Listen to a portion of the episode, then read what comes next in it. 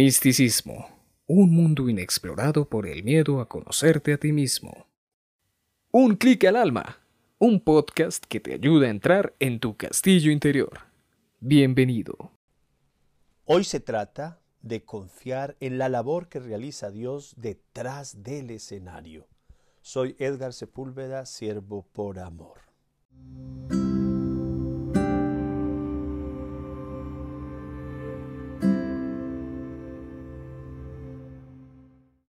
Te doy mi más cordial bienvenida a este podcast de Un Clic al Alma que todos los viernes estrena para llegar a ti desde el alma y para el alma. Hoy llegamos al episodio 25 y espero que al ir avanzando no solo en los demás, sino ante todo en tu trabajo con tu alma, en tu viaje al interior de tu castillo, hayas alcanzado tus objetivos. Yo te propongo unos, pero los más importantes son los que tú te comprometes a realizar contigo. Como siempre, te invito a que visites nuestra página web www.unclicalalma.com.co y también nuestro canal de YouTube de Un Clic al Alma. En ambos lugares se encuentran los retiros espirituales digitales que son complementados con este podcast hecho desde el alma para el alma. Comencemos.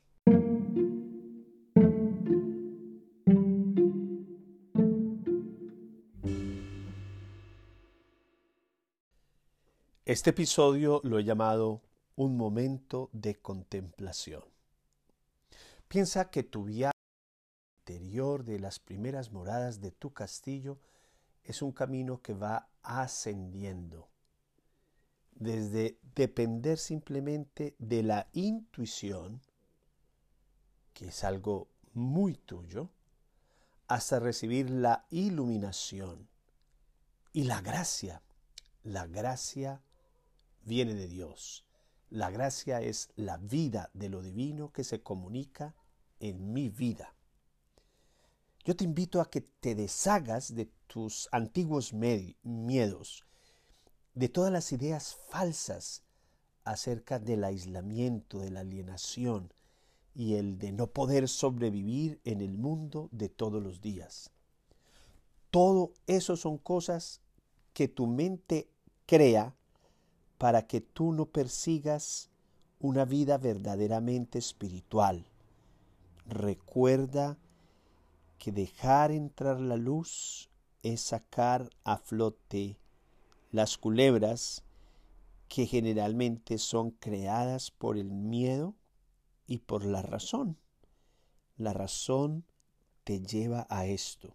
La razón es muy importante, pero también nos pone las trabas, los obstáculos, nos hace creer muchas cosas que no nos permiten entrar en una vida espiritual verdadera. Una de esas es que tú saques tu tiempo, el mismo silencio, porque personas que le tienen miedo hasta estar en el silencio y el silencio tiene que convertirse como en el agua para el pez y sentirnos nosotros como peces en el agua, es decir, que en el silencio, en la intimidad, podamos vivir esto que se llama la contemplación. Piensa cómo es tu vida en este momento, cómo la estás llevando ahora. A ver, te voy a poner algunas preguntas para que reflexiones, para que entres desde las preguntas a esto que llamamos la contemplación. ¿Qué cosas de tu vida te gustaría cambiar? Que no sea una respuesta efímera, pasajera, de momento. No, que sea una respuesta en la que tú puedas profundizar. ¿Qué me gustaría cambiar de mi vida? ¿De qué cosas del pasado te gustaría definitivamente liberarte? Que no hubieran pasado en otras palabras. Te hubiera gustado que eso no hubiera sucedido, porque en el momento en que piensas que no te hubiera gustado algo del pasado, lo estás liberando. Otra pregunta muy importante, ¿de qué miedos, de qué miedos te librarías? ¿Y qué actitudes negativas o celos quisieras exorcizar si tú pudieras? ¿Qué exorcizarías de miedos, de celos que hay en tu vida? Una pregunta más.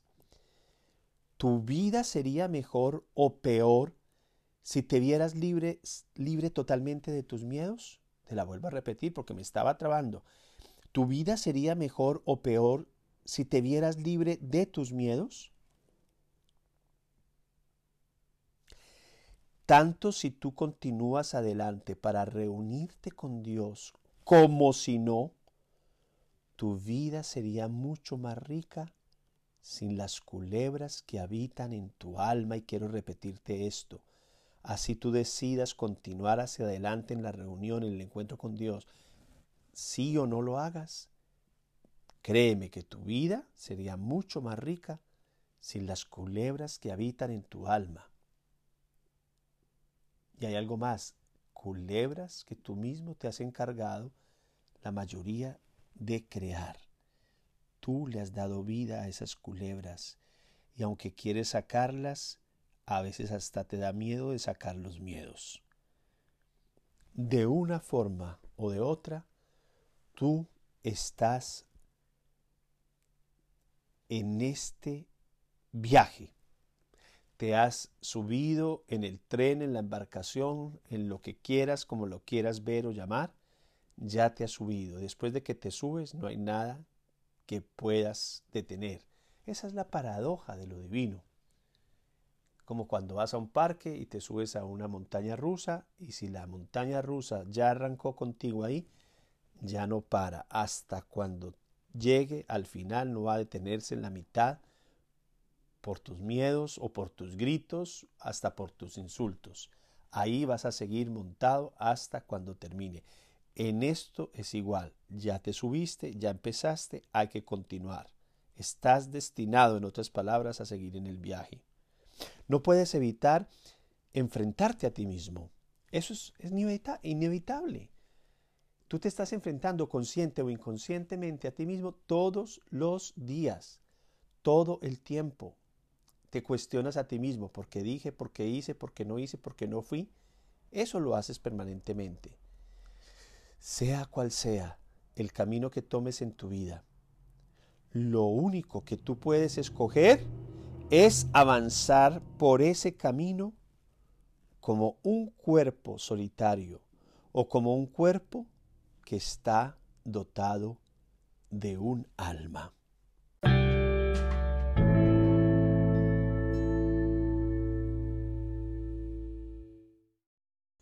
En el Catecismo de la Iglesia Católica, en la cuarta parte que es sobre la oración cristiana, y exactamente en la primera sección y el capítulo tercero, que es la vida de oración, se nos habla de los diferentes modos y formas de oración.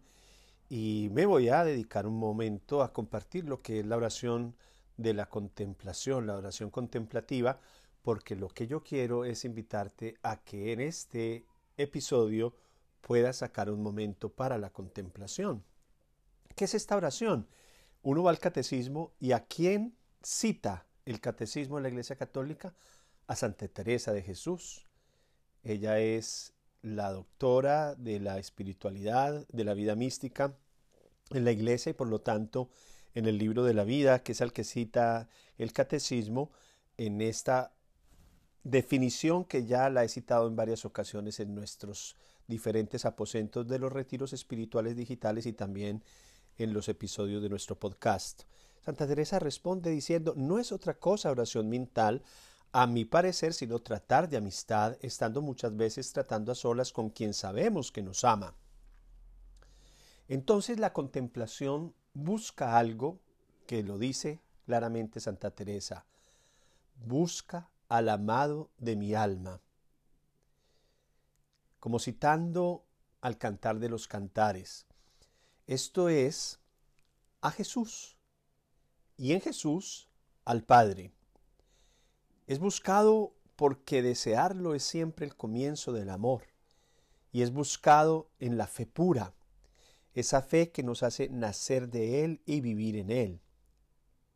En la contemplación se puede también meditar, pero la mirada está centrada en el Señor.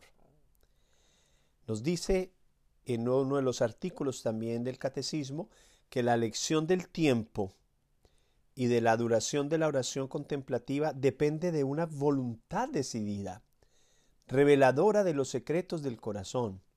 No se hace contemplación cuando se tiene tiempo, sino que se toma el tiempo para estar con el Señor. Es una decisión firme que cada persona hace. No se puede meditar en todo momento, pero sí se puede estar siempre en contemplación. Para la meditación requeremos de un tiempo determinado que organizamos en nuestra vida espiritual. En cambio, en la contemplación puedes estar permanentemente en contemplación, independientemente de tu condición de salud, del trabajo, de la afectividad. El corazón es un lugar de búsqueda permanente, pero también un lugar de encuentro, desde la pobreza y desde la fe. Nos dice también el catecismo que la oración contemplativa es la oración del Hijo de Dios, del pecador perdonado que consiente en acoger el amor con el que es amado y que quiere responder a él amando más todavía. Pero sabe que su amor a su vez es el que el Espíritu derrama en su corazón porque todo es gracia por parte de Dios. Tu gracia me basta, dice el apóstol. La contemplación es la entrega humilde y pobre a la voluntad amorosa del Padre en unión cada vez más profunda con su Hijo amado. Yo a esto añadiría algo que es muy importante frente a la humildad. El grado más pleno de la humildad es cuando yo someto mi voluntad por completo a la voluntad de Dios. Santa Teresa también lo, lo dirá. Dios no se da del todo si no nos damos del todo a Él. Entonces, cuando yo me doy del todo a Dios, cuando mi entrega de mi voluntad a la voluntad de Dios por completo, yo estoy entrando en un grado muy alto de contemplación, porque es la unión, la unión profunda con Dios, la unión profunda con el Hijo amado. Eh, por otro lado, la oración contemplativa o la contemplación como tal es la expresión más sencilla del misterio de la oración. Es un don un don, un regalo, una gracia. Y esta no puede ser acogida más que con la humildad y en la pobreza. La oración contemplativa es una relación de, de alianza que se ha establecido por Dios en el fondo de nuestro ser. Y es comunión, comunión completa, comunión con ella, con la Trinidad, conforme al hombre que es imagen de Dios y hecho a su semejanza. Y también la contemplación es el tiempo fuerte por excelencia de la oración.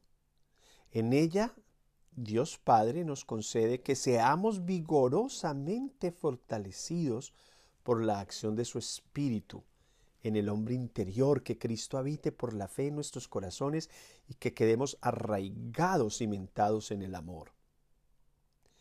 La contemplación es mirada de fe que se fija en Jesucristo, dirá claramente hermosa la palabra de Santa Teresa, yo le miro y él me mira, yo le miro y él me mira. Y decía así el santo cura de Ars a un campesino que oraba en el sagrario, con esas mismas palabras. Esta atención a Él, al Señor, es renuncia a mí, porque su purifica, su perdón, su mirada me purifica el corazón. Y la luz de la mirada de Jesús ilumina los ojos de nuestro corazón. Nos enseña a ver todo a la luz de la verdad, que es su verdad, y de su compasión por todos los hombres, por todas las personas. La, la, contemplación dirige también su mirada a los misterios de toda la vida de Jesucristo, para amarle y para seguirle. Por otro lado, la contemplación también es escucha, escucha de la palabra de Dios. Lejos de ser pasiva, esta escucha es la obediencia de la fe, que está disponible a acoger incondicionalmente su voluntad. Como dirá la misma Virgen María, aquí está la esclava del Señor que se haga en mí, según tu palabra. Pero la contemplación también es silencio. Silencio, es muy importante el silencio. La oración contemplativa no son discursos, sino ramillas que alimentan el fuego del amor. En ese silencio que es insoportable para el hombre exterior, que la razón le quiere apartar de él, nos dirá el catecismo, el Padre nos da a conocer a su Hijo encarnado, sufriente, muerto, resucitado, y el Espíritu filial nos hace partícipes de esa oración de Jesús. Así pues, entonces la contemplación es unión con la oración de Cristo en la medida que ella nos hace participar en su misterio. Y también es comunión de amor que es portadora de vida para la multitud. En la medida en que yo entro en contemplación, yo voy a estar dispuesto a servir, a hacer el bien a los demás. Entremos entonces en un momento de contemplación, un momento que se haga eterno.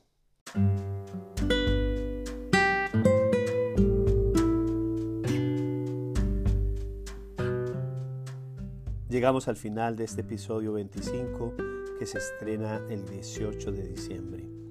Una fecha muy linda, estamos en la mitad eh, del camino de la novena hacia la Navidad. Así que desde ya quiero desearte una Navidad muy feliz, en familia, una Navidad donde el alma de cada uno de los miembros de tu hogar se abra al amor infinito de Dios, que se hace carne, que se hace el Dios con nosotros, que habita con nosotros para mostrarnos y hacernos experimentar cuán grande es su amor, cuán bello es el Señor, cuán maravilloso es su plan de misericordia con nosotros.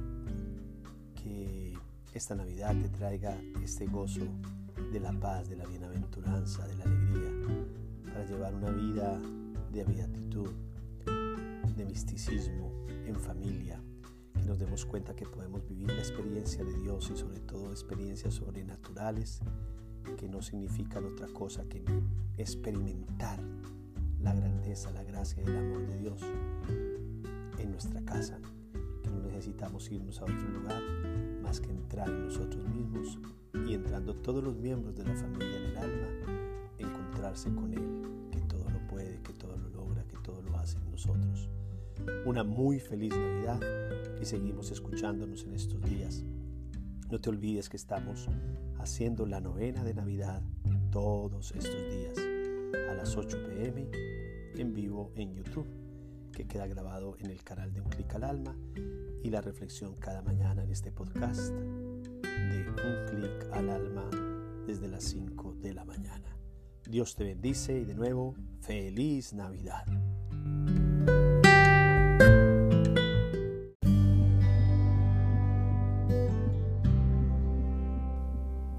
Muchas gracias por escuchar este podcast. Si lo compartes sería maravilloso.